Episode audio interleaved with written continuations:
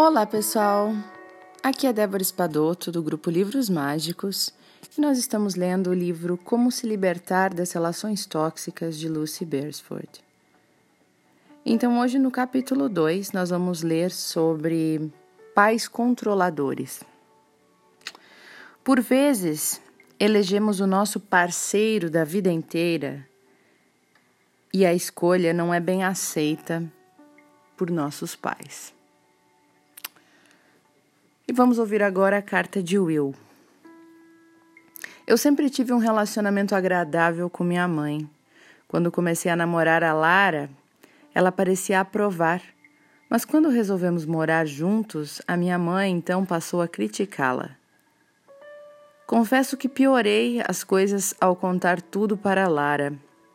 Então ficamos noivos e minha mãe começou a usar todo tipo de estratégia para negar a existência dela a existência de Lara. Achamos que ela reagiu assim porque decidimos não ter filhos e ela há muito tempo anseia para ser avó.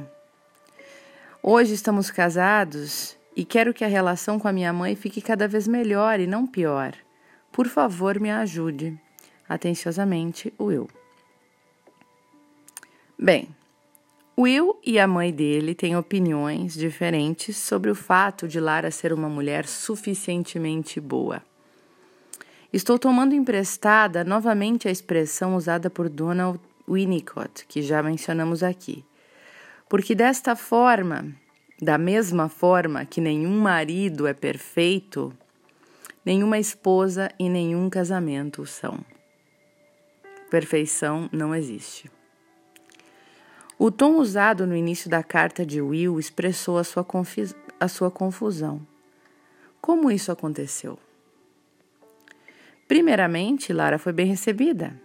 Mas assim que o relacionamento ficou mais firme, a mãe dele começou a mudar de postura. Ela não consegue reconhecer a existência dela, desta relação, portanto, ela manifesta esta raiva sendo desagradável com a nora. Will sabe que essa, que essa situação vai além dos momentos de transição que toda a família enfrenta. Aqui há um fator adicional: a decisão de Will e de Lara de não terem filhos. É uma escolha que se opõe à visão da mãe de Will quanto ao próprio futuro, já que a mãe gostaria que os dois tivessem um netinho para ela. Ela sente então que perdeu o controle da situação, que perdeu o controle da sua família, do seu futuro. A sua manifestação de desagrado em relação a Lara não expressa apenas a sua raiva ou a sua frustração. Pode ser a expressão de uma dor existencial dela, que é bastante verdadeira. Entretanto, a sua postura a faz correr o risco de causar problemas reais. Ao fazer com que Lara se sinta mal recebida, ao tentar varrer uma das metades do casal, ela corre o risco de também afastar o seu próprio filho. Will e a mãe precisam renegociar o relacionamento de maneira que Will fosse capaz de demonstrar que era o dono da sua própria vida e de suas escolhas. E ela precisou destronar a mãe desculpa, ele precisou destronar a mãe na sua mente. A mãe que criticava suas escolhas, a mãe que ele tentava afagar, mantendo uma relação, entre aspas, agradável. Vimos isso na maneira como Will revelou a Lara as críticas da mãe dele. Né? Incapaz de enfrentá-la, ele passou adiante a informação para a sua namorada talvez até inconscientemente, na esperança de que Lara assumisse a briga. Mas, desenvolvendo a autoestima, Will mostrou que não cederia diante dos comportamentos infantis e inaceitáveis em relação a Lara. A sua postura assertiva demonstrou respeito pela sua esposa, dando um exemplo para sua própria mãe. Quando a nossa atitude torna claro para o outro né, que seja ele quem for, que faremos valer as nossas escolhas, lhe damos a chance de adaptar-se e aprender novas formas de se relacionar de se relacionar conosco ou de se distanciar por, por completo. Tá? Separação saudável. Bom, se você se identificou aí com a história do Will e seus pais acham difícil de aceitar o companheiro que você escolheu, então trabalhe no sentido de se separar dos seus pais de uma maneira saudável. Em vez de deixar que o seu parceiro assuma o papel de vilão, né? Saiba que você tem direito à escolha da sua vida. E continue a demonstrar amor, mas pratique o estabelecimento de limites com possíveis sanções, né? Por exemplo, como não visitá-los, caso eles não se mostrem dispostos a mudar de comportamento ou coisas desse tipo. O estabelecimento de limites não precisa gerar confrontos, isso é importante.